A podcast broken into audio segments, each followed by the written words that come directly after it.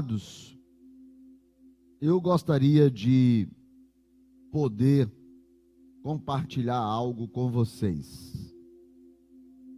E para que a gente pudesse primeiro começar a, a falar a palavra de Deus nesta manhã, eu queria fazer uma pergunta para você. Uma pergunta que normalmente as pessoas nos fazem quando elas estão é, iniciando um curso, o nosso plano base para batismo. Né? Nós teremos batismo, uh, acredito que no mês que vem, esse mês, pastor Júnior que sabe e está organizando junto com o pessoal, o Jorge e toda a equipe. Mas pessoas sempre nos perguntam assim, pastor, como que eu sei que eu sou salvo? Já fizeram essa pergunta para você, sim ou não? Sim. Como é que eu sei que eu sou salvo? E eu sempre respondo: você é porque a Bíblia diz que você é. Só que Além disso, além do fato de nós encontrarmos esse texto, quem, quem faz o plano base sabe que lá tem 12, é, é, é, 12 pontos que garantem, não é? Ou que eu possa afirmar essa resposta. É, pastor, eu tenho 30 anos de crente, pode fazer o plano base? Pode, se inscreve de novo, é bom dar uma reciclada. E lá nós temos 12 pontos lá que garante que eu sou salvo, etc e tal. Ok. Mas existe uma pergunta que eu faria, que é o seguinte: como que eu sei que o meu coração está convertido? E aí a pergunta é: por que coração? Porque na Bíblia, o coração, ele é a fonte de toda ação. Toda vez que você estiver lendo a Bíblia e tiver lá coração, ele é a fonte de todo pensamento, ele é a fonte de toda palavra. Por isso que Jesus disse que a boca fala o quê? O que o coração está cheio, não é? Jesus disse que como que eu sei que eu estou contaminado? Quando o meu coração está contaminado. Por isso Provérbios vai dizer: se você tem que guardar alguma coisa, você deve guardar o teu coração, brindar o coração, porque o coração é a fonte de toda ação. É esse é a ideia da Bíblia, né? É a fonte de toda ação, pensamento, palavra. Então o coração acaba revelando quem você é. Se você é convertido ou não, o coração revela. E como é que eu sei que o meu coração está convertido? Como é que eu sei que meu coração serve a Deus? Como é que eu sei que meu coração ama o Senhor? Ah, pastor, porque eu sinto. Mas também está escrito que enganoso é o coração do homem. Por isso que a gente não vive a nossa fé com base no que eu sinto. Eu vivo a minha fé com base no que está escrito e é nisso que eu creio. Porque é enganoso o coração do homem.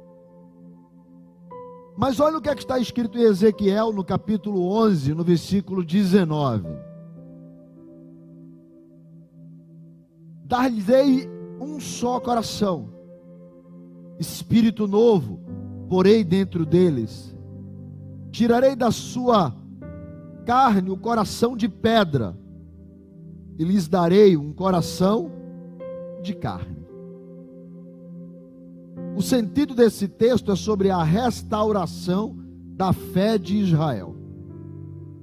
Mas o próprio Deus está dizendo: um novo coração. É, é, é o que está em Ezequiel 36, 26 também.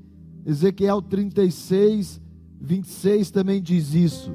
Diz assim: Dar-vos-ei coração novo, e porei dentro de vós espírito novo, e tirarei de vós o coração de pedra, e vos darei um coração de carne. 27: Porei dentro de vós o meu espírito, e fareis com que vocês andem nos meus estatutos, guardem os meus juízos e observem. Então, a promessa sobre um Israel que vivia debaixo de uma religião, de preceitos, de leis, de regras, de pode, não pode, dias de festa, dias de culto, dias de celebração, tipos de oferta. Mesmo assim, Deus está dizendo para ele: o coração de vocês é de pedra. Qual é a ideia do coração de pedra? É um coração que não é adubado. É um coração que não é irrigado pela palavra de Deus. É um coração que não se dobra, que não aceita, que é duro, murmura, critica. Só que, como é algo que está dentro, só quem vê é Deus. Então, duas pessoas sabem que o coração dela é de pedra: Deus e o coração de pedra. Então, quando que eu deixo de ter um coração de pedra e passo a ter um coração convertido, coração dado por Deus, um coração que Deus colocou lá, eu, um coração submisso, um coração que aceita a palavra de Deus, um coração que ama o Senhor, um coração que quer morar no céu. Pararam de colocar meu tempo, que bom, o tempo congelou, ninguém sai daqui hoje. Ah, começou, ok. Quando, quando que eu sei que o meu, obrigado, obrigado por esse tempinho extra que vocês me deram. Quando que eu sei que meu coração é convertido? Bom, nós temos o Antigo Testamento e o Novo Testamento, sim ou não? Só para quem conhece Bíblia. É assim ou não? O Antigo Testamento é conhecido como a lei de Deus. São 39 livros que terminam em Malaquias. Então, você vai lá, 39 livros. Antigo Testamento, período da lei e dos profetas. Aí você vê o Novo Testamento. O que é que abre o Novo Testamento? Jesus e ele é tido como o tempo da graça, do favor de Deus. Como o novo coração, quem dá é Deus, porque é Deus que vai dizer: tirarei o coração de pedra e eu colocarei o coração de carne. Então, quem coloca o coração convertido dentro de nós é Deus, e isso é graça, não depende da gente. Não tem nenhum processo que eu faça para eu arrancar meu coração e trocar ele. Então, quem coloca o coração convertido é o Senhor. Então, Ele coloca um coração. Agora, como que eu sei que o meu coração é convertido? É um coração de carne. Se tudo que a gente precisa olhar, a gente começa pelo começo, então a gente vai para o começo. E o começo dessa história está no nascimento de Jesus. Jesus nasce. E quando Jesus nasce, com oito anos de idade, Lucas capítulo de número 2, versículo de número 21, Jesus completa oito anos de idade, e para que ele fosse circuncidado, chamam, dão um nome a ele, é quando ele recebe o nome, é como se fosse o nosso batismo, registro de nascimento, e ele recebe o nome de Jesus que é, na linguagem do Antigo Testamento, Jeová, Josué, que é a tradução Jeová salva, ou o Senhor é o Salvador. Então, o Senhor é o Salvador, nasce. E aí, os pais vão levar ele ao templo. E versículo de número 22 começa assim: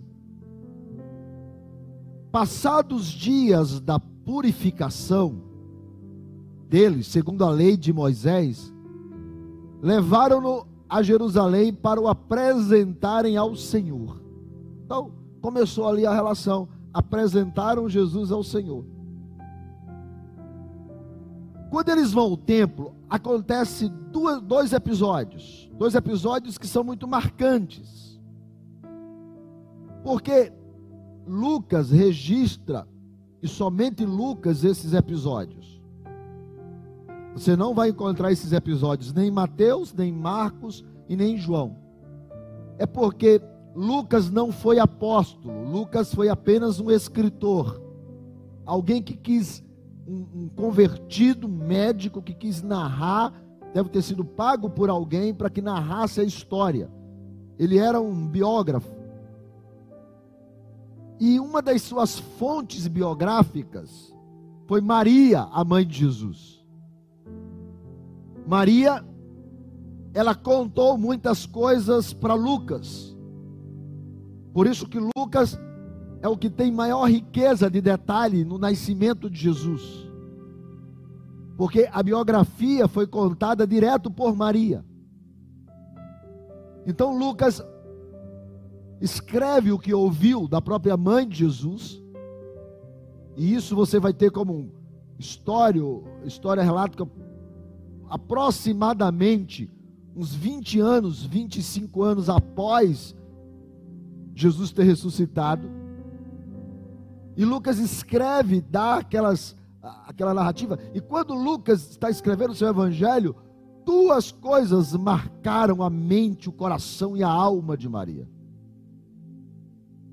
Foi quando Maria levou Jesus ao templo e dois personagens estavam lá: Simeão e Ana, a profetisa. Esses dois personagens só aparecem na narrativa de Lucas, que era biógrafo, que ouviu da própria mãe. E a história dessas duas pessoas marcaram o início da graça, marcaram o coração da mãe. E como todo princípio estabelecido na Bíblia, ele narra aquilo que Deus vai tratar, de forma que tudo que vem depois procede-se da mesma maneira. Essas duas narrativas que marcaram a mente de Maria, que mais de 20 anos depois ela conta para Lucas e ele escreve. Foi tão marcante que ela colocou em detalhes até a oração que Simeão fez porque aquilo ficou marcado. É como se o Espírito Santo tivesse marcado aquele, porque imagine quantas narrativas aconteceram da circuncisão, a ida ao templo, a saída, o encontro, a volta para casa. Mas essas duas coisas marcaram o coração de Maria. Simeão e Ana. E o versículo 25 começa assim: Havia em Jerusalém um homem chamado Simeão. Este homem era justo e piedoso. Verso de número 25. Este homem era justo e piedoso, que esperava a consolação de Israel, e o Espírito Santo estava sobre ele. Revelara-lhe o Espírito Santo que não passaria pela morte antes de ver o Cristo do Senhor movido pelo Espírito, foi ao templo. E quando os pais trouxeram o menino Jesus para fazerem com ele o que a lei ordenava, Simeão tomou os braços e o louvou a Deus, dizendo: Agora, Senhor, podes despedir em paz o teu servo, segundo a tua palavra, porque os meus olhos já viram a tua salvação, a qual preparaste diante de todos os povos, luz para a revelação aos gentios e para a glória de Israel. Estavam ali o pai e a mãe do menino admirados do que ele se dizia. Simeão os abençoou e disse a Maria, a mãe do menino: Este menino está destinado tanto para a ruína como para levantamento de muitos em Israel e para ser alvo de contradição. Uma espada transpará a tua própria alma para que se manifestem os pensamentos de muitos corações.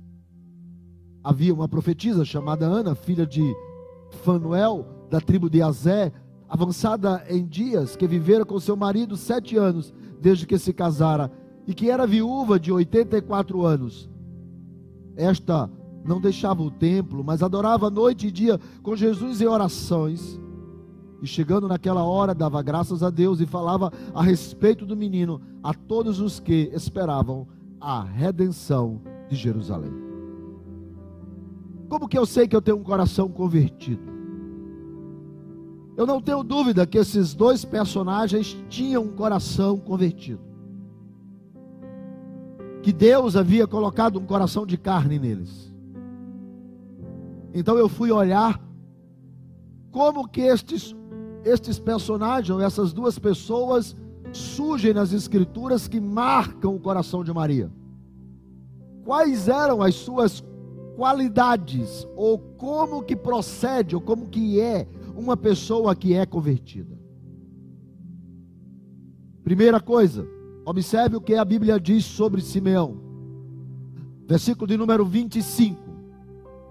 Havia em Jerusalém um homem chamado Simeão, que era justo e piedoso. A justiça é a aplicação da verdade. A justiça é a verdade. Então, quando a pessoa vai diante de um juiz, ela o juiz decide se aquelas narrativas são verdadeiras ou mentirosas. Eu ouvi outro dia desse um relato de um de um juiz que não sabia a verdade. Alguém narrou outro dia desse que a verdade é relativa. Ela depende de quem ouve, e depende de quem entende, depende de quem aceita, depende daquilo. Dizem que a realidade é relativa. E contou a história de um juiz sufi. Diz que vieram dois homens diante do juiz. E o homem, o juiz disse: Conte a sua verdade. E ele contou a verdade. E o juiz ouviu aquilo atentamente e disse para ele: Pois bem, você está certo. Aí o outro falou assim: Excelência, como o senhor pode decidir que ele está certo, que ele está com a verdade, se o senhor ainda não ouviu a minha história? Se então conte a sua verdade. E o rapaz narrou ali durante meia hora a sua verdade. E quando acabou, o juiz olhou para ele e falou: Interessante, você está certo, é verdade. Então o escrivão que estava do lado olhou para o juiz e disse assim: Excelência, com todo respeito, os dois não podem estar certos. Um ou outro deve estar com a verdade. E juiz olhou e disse: interessante, é verdade. Ou seja, a verdade é relativa, segundo muitas pessoas. Mas o coração convertido não. O coração convertido só tem uma verdade. Esta é a verdade. A palavra de Deus é a verdade. Só que algumas pessoas pegam esta palavra para transformar em sua verdade.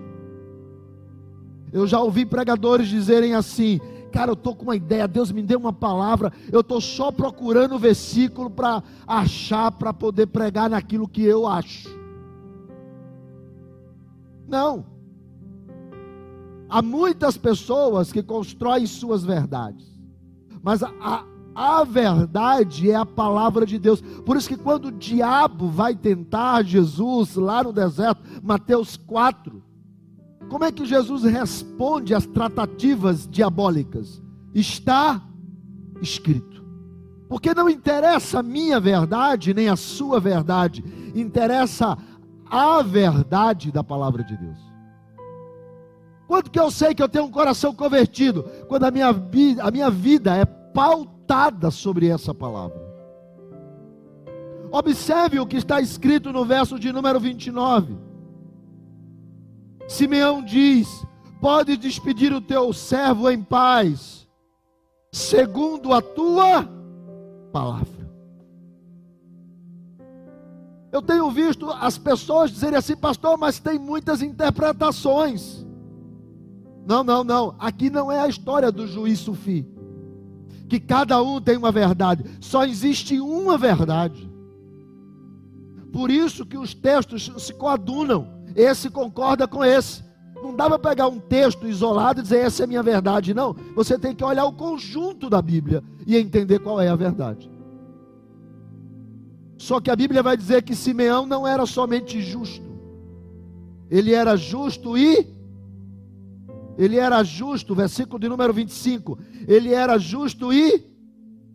Acompanhe pela sua Bíblia, porque o pessoal aqui pode estar lento. O sistema, o computador pode estar lento. Não é nem um menino, é o computador. Ele era justo e. Falar em computador, se alguém quiser dar um computador novo, um Mac bonitinho, novo tal, a igreja aceita. Amém, TI? Amém. Olha. Ok, então ele era justo e piedoso. Porque a verdade nua e crua mata. Por isso que Deus não é somente um Deus justo. Ele é a Bíblia diz, ele é justo e misericordioso. A Bíblia não apresenta Deus somente como justo, apresenta como justo e misericordioso. Por que, que Simeão era justo? Porque ele acreditava na verdade. Agora, como que ele aplica essa verdade com piedade?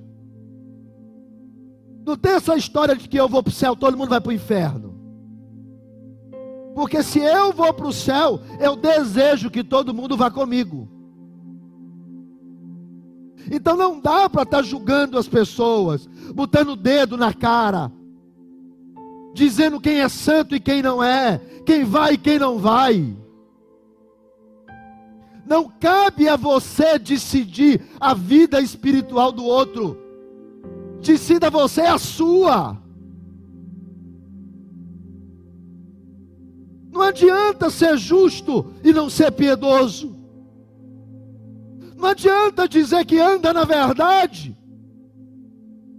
mas vive sobre uma sentença terrível sobre aqueles que não conhecem a verdade. A igreja é pregadora de boas novas. O que é evangelho, pastor? Boas novas. Que coisas boas você está contando para as pessoas? Pastor, como é que eu sei que meu coração é convertido? Quando você é apaixonado por falar de Jesus quando você prega graça, quando você acredita na verdade, mas quer que todo mundo alcance essa verdade. Você não está interessado que o outro vá para o inferno, mas que ele vá para o céu. E você exerce isso com piedade, com amor, com misericórdia. Porque todos caíram, todos pecaram, todos foram destituídos da graça de Deus e só Jesus nos restaurou. Então para de ser a quarta pessoa da Trindade. Não, eu só conheço o Santo o Pai, o Filho, o Espírito Santo e eu.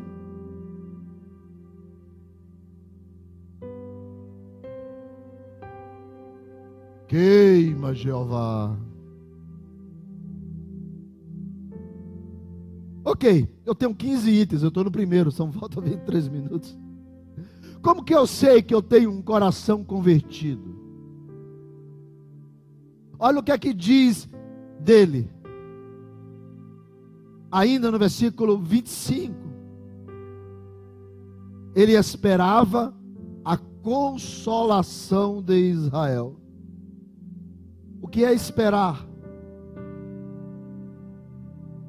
Esperei com paciência no Senhor e ele na ceia ontem a gente disse: até que ele venha. A característica do crente,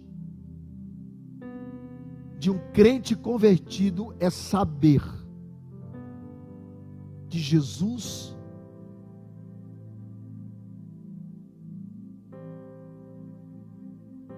vai voltar. E isso é uma promessa de Deus. Ele esperava consolação, a promessa de Israel. Um crente convertido vive e anda nas promessas. Eu não ando no que eu vejo. 2 Coríntios capítulo 5, versículo 7. Nós andamos por fé e não por vista. Um crente convertido, ele não anda baseado nas coisas que ele tem, que ele possui, que ele é. Ele anda baseado na promessa. Hebreus capítulo 11 fala dos heróis da fé. Olha o que é que diz o último versículo: Todos morreram sem ter visto, mas abraçando-as de longe, crendo, receberam. Porque o crente, ele anda baseado na promessa. Sabia que há uma diferença de promessa e de colheita? Colheita é assim: você planta, aí você vai e colhe. O cara que planta trabalho, ele vai colher os resultados do trabalho. Sim ou não? Sim. O camarada que planta amor, ele vai colher o quê? Amor. Mas o cara que só planta ódio, ele vai colher o quê? Ódio. Então cada um vai colher o que. Então esta é uma lei chamada lei da semeadura. Mas, o, mas esta lei serve para crente e não crente. Por exemplo, quem aqui gostaria de ser milionário? Levanta a mão. Irmão, vou dar uma coisa para você. A Bíblia diz que amor ao dinheiro é a raiz de todos os males. Dinheiro na mão de quem não presta é arma Dinheiro na mão de quem tem um coração devoto a Deus é instrumento para fazer generosidade. O dinheiro só potencializa quem a pessoa é. Ok? Então eu gostaria sim de ser milionário. Por quê? Camarada assim, rapaz, estou tão estressado hoje, vou dar um pulo ali na Grécia.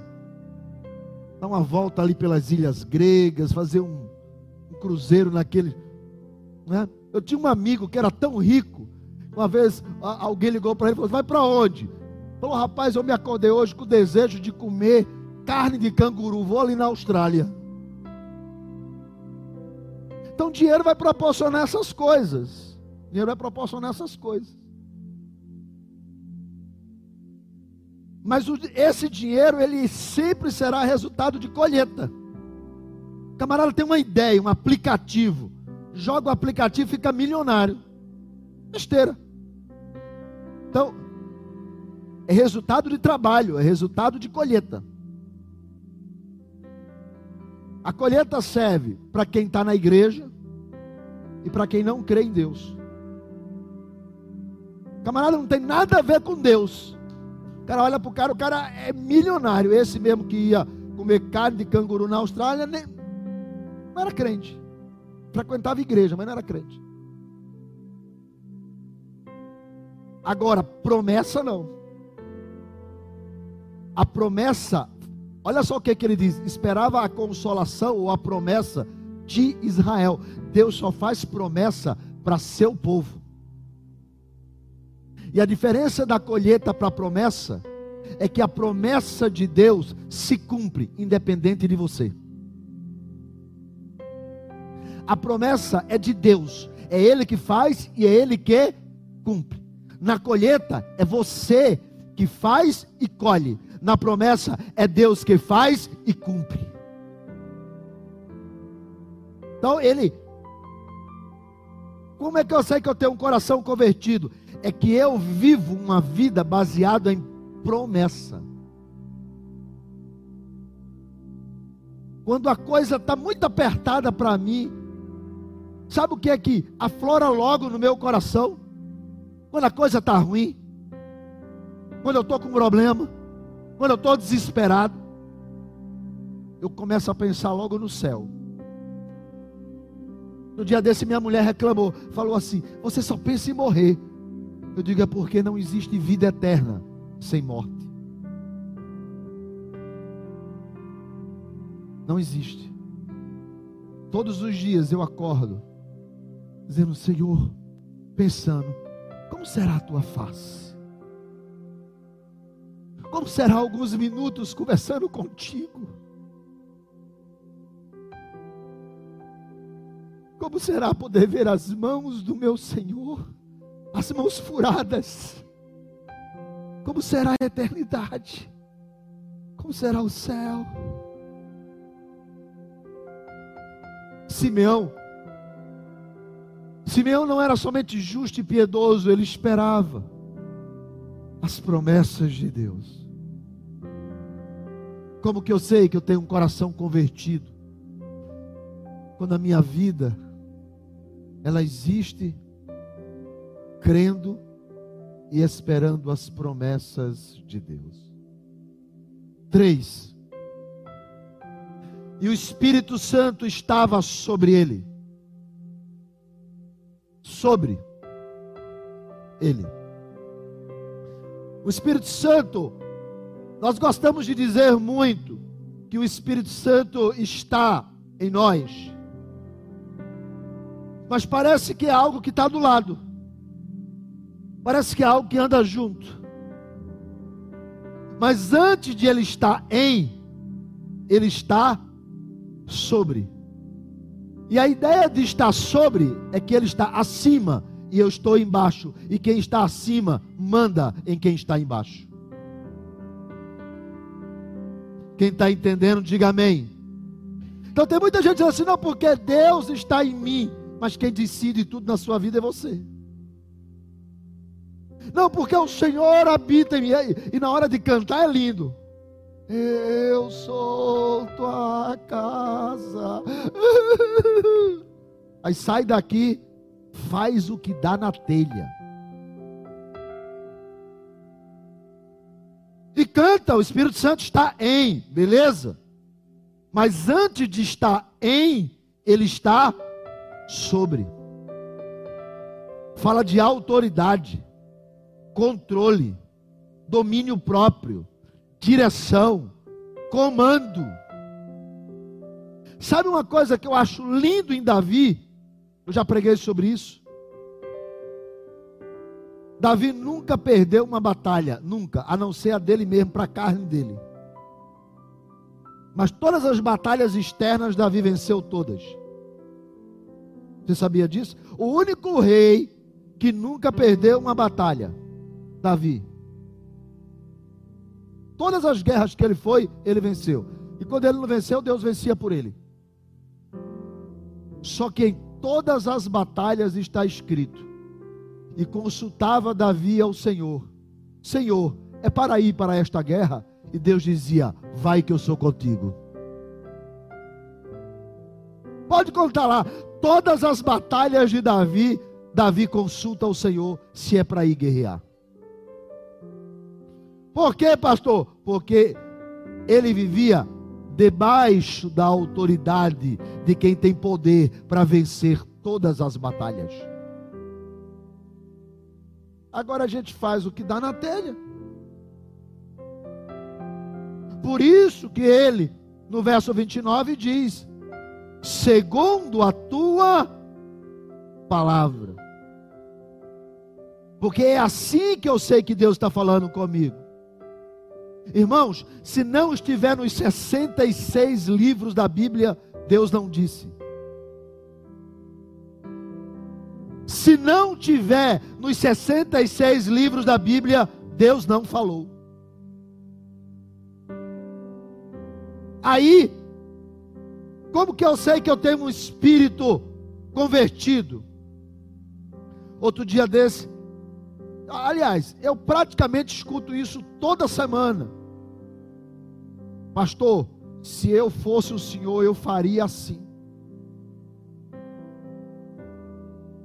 E eu respondo sempre com a mesma pergunta, resposta. Eu já fui mais grosso. Eu dizia assim: ainda bem que não é. Como você é você e eu sou eu, então eu não vou fazer o que você está dizendo.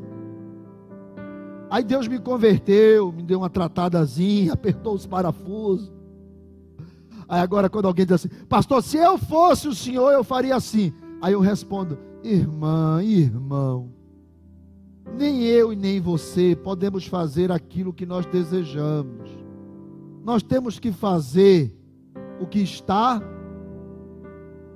Vamos ver o que é que diz a Bíblia. Por exemplo, eu tenho vontade de dar um chute na canela. Alguém já levou um chute de bico fino na canela ou bateu com ela na quina da madeira? Dói ou não dói? Eu tenho vontade de fazer pior.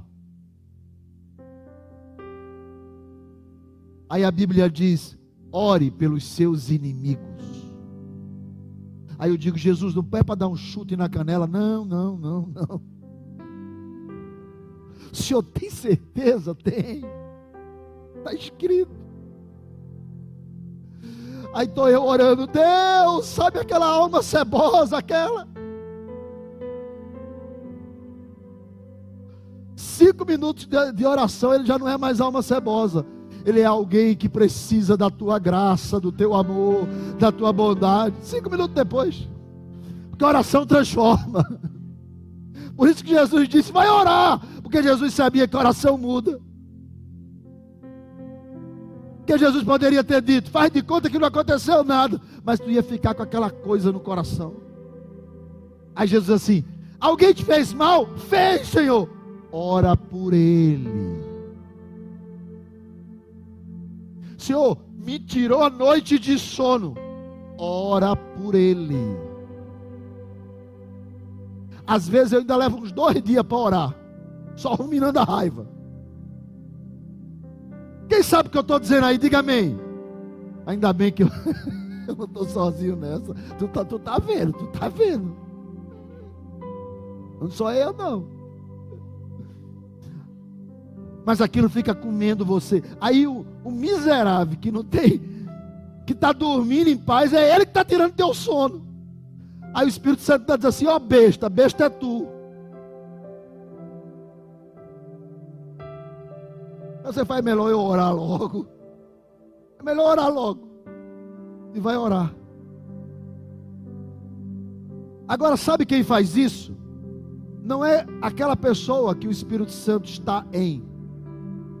É, é aquela pessoa que o Espírito Santo está sobre. Quando você chora cantando aquela música, você chora cantando porque o Espírito Santo está em. Mas para orar pelos inimigos, só ora quando o Espírito Santo está sobre. Pastor, como é que eu sei que eu tenho um coração convertido? Quando o Espírito Santo está sobre você. Você não faz o que você quer, você não faz o que você pensa, você não faz o que você acha, você não faz o que você deseja, você não faz o que dá no coração, você faz o que está escrito. Quem está entendendo, diga amém. Dos 15, vamos para o 4. Eu já falei justo e piedoso, esperava, sobre. Agora vamos para aqui. Versículo de número 26.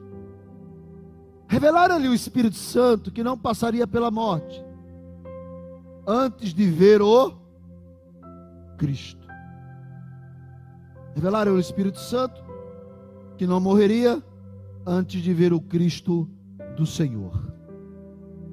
Muita gente se pega nesse texto e diz assim: tem até uma música, eu não morrerei enquanto a promessa de Deus não se cumprir. Eu vi nessa pandemia tanta gente cheia de promessa morrendo.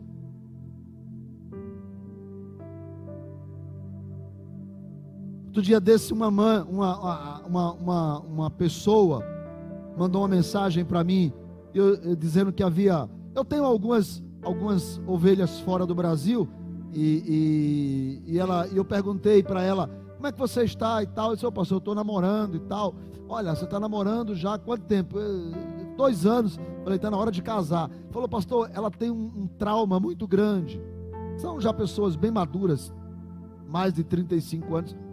Se ela tem um trauma muito grande, ela já foi casada e tal inclusive foi talvez o pivô da separação dela.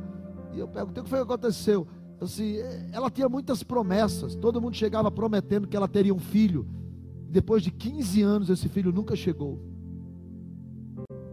E, e aquilo foi tão traumático para ela que ela, ela não somente acabou o casamento, ela não vai mais para a igreja, está decepcionada com Deus.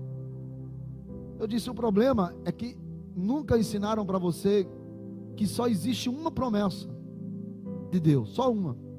Quantas eu falei? A promessa de vida eterna. Essa daí vai chover canivete e se cumpre. Eu já expliquei. Tem uma mensagem minha que eu falo sobre isso: promessa e promessa. As outras coisas, elas são condicionais. Deus só tem compromisso com as coisas dele. E é, pastor? É. Te enganaram. Quem disse que Deus é aquele que vai te dar um emprego de 5 mil dólares? Te enganaram. Eu ia falar 5 mil reais, eu achei tão pouco. Aumentei para dólares. Te enganaram. Ó, oh, pastor, não vai não, não. E como é que eu consigo isso? Estudando, trabalhando, investindo, correndo atrás. É assim. Sendo criativo. Agora, essas coisas você pode fazer. Agora, ir para o céu. Jesus disse para os seus apóstolos: é impossível que alguém que confie nas suas riquezas vá para o céu. Jesus não estava dizendo que era que o rico não herdaria. Ele está dizendo que o céu não se compra com moeda. O céu é adquirido pela fé em Jesus Cristo. Só Jesus leva você para o céu, nada mais. Igreja, não leva. Placa da igreja tal, a super poderosa do estado de Pernambuco. Acredita nisso que vai para o inferno, junto com a placa. Só Jesus leva o homem para o céu. Por isso, deixa eu dizer uma coisa para você. Ele diz: O Espírito Santo falou que eu não morreria sem ver o Cristo do Senhor. Ele não morreria, não era para ser sacerdote. A promessa tinha a ver com o Cristo do Senhor. Todas as promessas que Deus assina embaixo tem a ver com salvação. Se Deus prometeu, Ele assinou embaixo, tem a ver com vida eterna, com céu, com salvação. Porque as coisas desta terra perecem e elas podem ser adquiridas via colheita. Mas aqueles que estão debaixo do Espírito Santo e debaixo das suas promessas, não morrem enquanto Deus não as cumprir. É sobre salvação. Por isso que o salmista diz: O meu prazer está na tua lei, o meu prazer está na tua salvação, o meu prazer está no Senhor. Mas por isso que Tiago vai dizer: sabe por que, que vocês pedem e não recebem? Porque vocês pedem, cujo prazer de vocês é gastar com aquilo cujo prazer não é Deus. Por isso vocês pedem e não recebem. Porque vocês pedem para que os prazeres sejam deste mundo. Mas quando vocês começarem a pedir que a vossa alegria seja do Senhor, porque a alegria do Senhor é a nossa força. Aí você vai ter. Por isso que ele não morreria, porque o foco dele era o Cristo do Senhor. Como que eu sei que eu tenho um coração convertido? Quando o meu foco é o Cristo do Senhor. Como que eu sei que eu tenho um coração santificado? Quando o meu foco é o Cristo do Senhor. Eu não me movo se não for por Ele. Eu decido a minha vida crendo que é para Ele, sobre Ele. Ele me salvou, não foi para eu poder ter coisas maravilhosas. Observe quando Jesus fala isso, olha, é impossível que um rico herde o reino dos céus. Pedro, que tinha uma graninha entre os judeus, uns barquinhos de pesca que ele havia arrendado, ele, ele, ele ficou meio triste, ele ficou meio triste. Ele falou: Ih, me ferrei, me ferrei, me ferrei.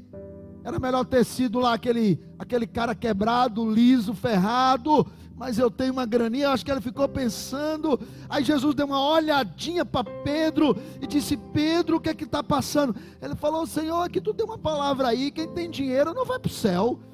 E Jesus disse: Não, não foi bem isso que eu falei. Eu falei que quem confia nas suas posses para herdar o céu, não herdará. Céu só vai através de Jesus. Céu só vai através da palavra, céu só vai através de mim.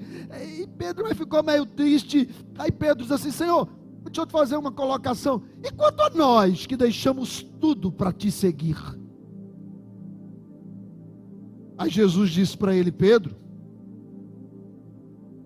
vocês herdarão, vocês colherão em uma proporção de 30, 60 e 100. Pedro fica alegre e Jesus diz: Mas tem muito mais, não apenas aqui nesta vida, mas também na vida. Tudo de Jesus aponta para lá. A vida é efêmera, a vida passa, a vida é passageira, a vida é um vento, a Bíblia diz: é um vento, é um vento, é um vento, é um vento. E, e nessa pandemia nós descobrimos isso nós descobrimos que estávamos saudáveis e de repente, Fulano pegou, cadê ele? Entubou, e agora? Morreu. E essa pandemia só nos mostrou Lázaro, ex-deputado federal, vereador lá na Bahia, morreu.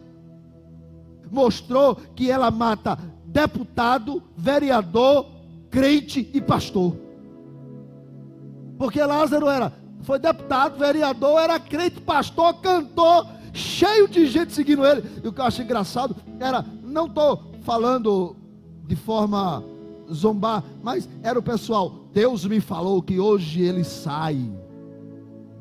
Saiu desta vida para outra. Porque as pessoas acham que nós somos super, super, super, super, sei lá o quê. Aí Deus disse: não, é tudo igual. Tudo igual. O vírus chega no palácio e chega na palafita. O, vi, o vírus chega quem está brindado na sua mansão e quem está exposto na calçada. O vírus chega para o que está, o que não crê em nada e para aquele que diz assim: o vírus não me pega, porque eu sou guardado pelo Altíssimo.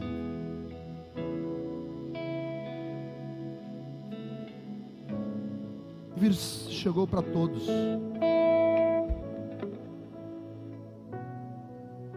E aí, Simão diz assim: Pronto, Deus, abracei agora, peguei na tua salvação, posso morrer. Quando que eu sei que eu tenho um coração convertido? Quando eu tenho a certeza de depois abraçado a salvação, eu posso dizer, por mim, tudo bem, Deus, eu posso morrer. Eu posso morrer, porque eu abracei a tua salvação. Simeão diz assim: abracei a tua salvação, segurei ela, agora eu posso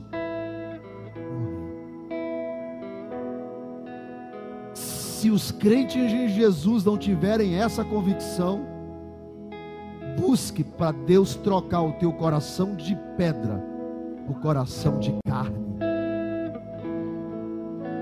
Chegou a hora de dizer: Deus, chegou a hora de mudar o meu coração.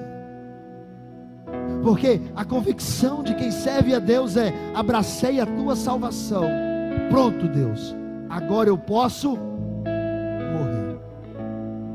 Porque eu não poderia morrer enquanto eu não abraçasse o Cristo do Senhor. Mas agora eu abracei, agora eu posso morrer. Veja que tudo é uma questão de perspectiva. Para muita gente, a morte é descer a sete palmos da terra. Já dizia o meu avô. Agora não é somente sete palmos, pode ser em uma gaveta, num crematório. Mas para muita gente a morte é isso. Eu me lembro de alguém que uma vez falando comigo sobre isso, dizia, pastor, às vezes eu fico, eu entro em pavoroso. Por que, meu filho? Porque eu fecho os olhos e fico imaginando aquele caixão. Eu digo, mas aí tu não está morto, tu está vivo. Se você está de olho fechado, imaginando o caixão, você não está morto, está vivo. Sabe, as pessoas ficam pensando, ah pastor, mas se eu morrer, como será? As pessoas têm uma perspectiva da morte assim. Aí Jesus disse: Se você não der valor à sua vida, entregar ela para mim, você viverá. Porque aqueles que amam mais a vida, estes já estão mortos. Mas se você morre aqui nessa terra, você ressuscitará. E Jesus vai dizer: Você sentará na mesa banquete com Abraão, com Isaac e com Jacó. João disse: Eis que eu vi uma cidade, e na cidade estava o trono de Deus, e no trono de Deus tinha uma multidão em festa. Eles cantavam, celebravam, eles diziam: Ele é o Senhor, Ele é o Senhor. Era uma grande festa, pessoas que vinham de todos os lados, eram diversas línguas, nações, povos de todas as épocas, eles vinham vibrando, adorando. Havia naquele lugar um exército de anjos, anjos por todos os lados, e eles cantavam: Santo, Santo, Santo é o Senhor dos exércitos, Santo, Santo é o Senhor. E eu comecei a olhar tudo aquilo, eu fiquei empolgado. Eu olhei e vi que havia 24 tronos, e do lado dos tronos havia 24 senhores, meio velhos, barbudos. Eles eram chamados de anciãos, eles tinham coroas na sua cabeça, e quando eu olhei para eles, eles tiravam as suas coroas, colocavam aos pés daquele que é, daquele que era e sempre será, e diziam: Ele é o Senhor. Como é que você vê o céu? Eu vejo como um lugar maravilhoso. Lá eu abraçarei o meu pai que já partiu no Senhor.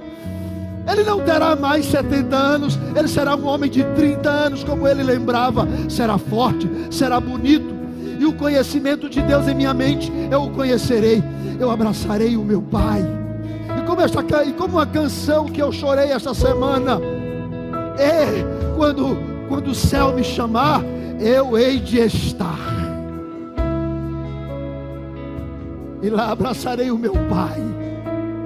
E direi para ele: Pai, cheguei. Estamos juntos, Pai. isso que eu peço para os meus filhos. Filhos, quando eu chegar lá, eu não posso chegar sem vocês. Como você vê o céu? Será que você pode dizer: Eu já abracei Jesus, eu já posso me despedir? Você vê o céu? Conversarei com Paulo e vou dizer: Paulo, como eu sou teu fã, cara. Eu acho que Paulo vai me dar um fora. Falou, ei meu irmão, para com isso. Aqui não tem isso não. Como você vê o céu? Anjos, arcanjos, querubins. Toda a terra está cheia da sua glória. E esta glória alcançará o céu. Como você vê o céu? Que coração você tem? Fique de pé. Só pelo céu vale a pena ser crente.